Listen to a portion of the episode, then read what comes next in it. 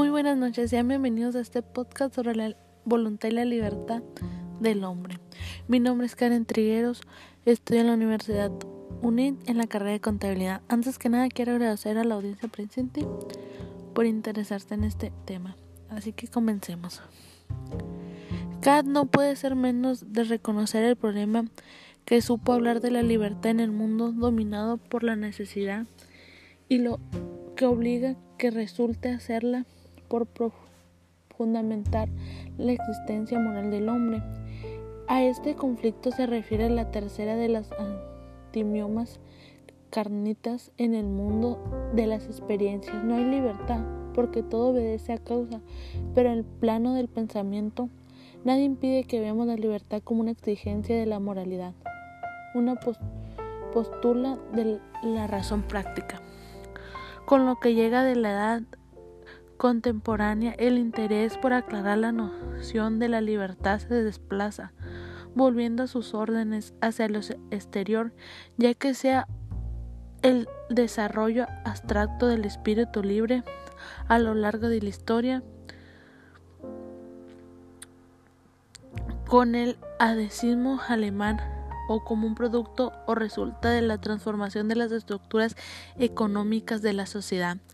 En general la libertad es negada por la posición determinada que en vez puede ser determinismo físico, estamos rodeados de fuerzas naturales que nos superan. Determino fisiológico, todo depende de los genes. Determinismo fisiológico, Freire. Determinismo psicológico.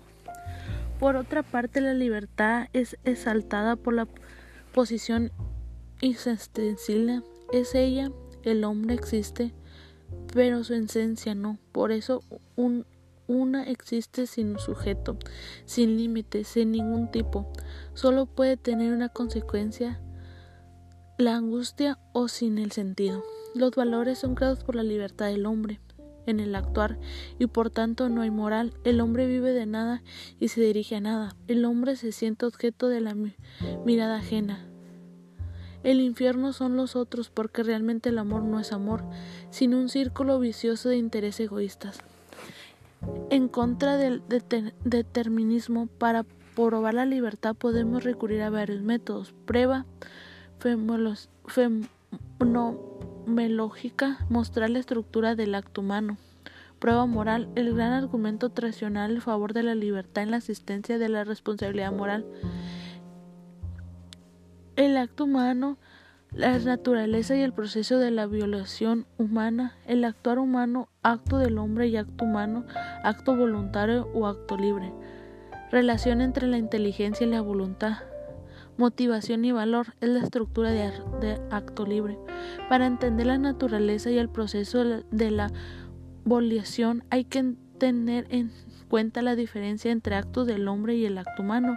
En los primeros actos homis caracteriza el acto humano o acto humanit, acto de dependencia del yo y no de la naturaleza.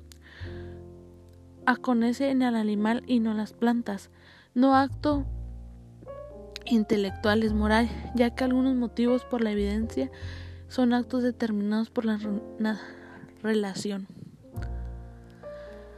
Pues más que nada, la libertad humana en sí no existe porque todos seguimos un orden, un patrón, ya sea referente a tu religión, tu forma de pensar.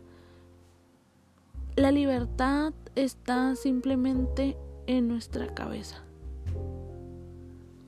Así, sin más nada que decir, agradezco su atención. Yo me despido. Espero les haya gustado este podcast. Gracias.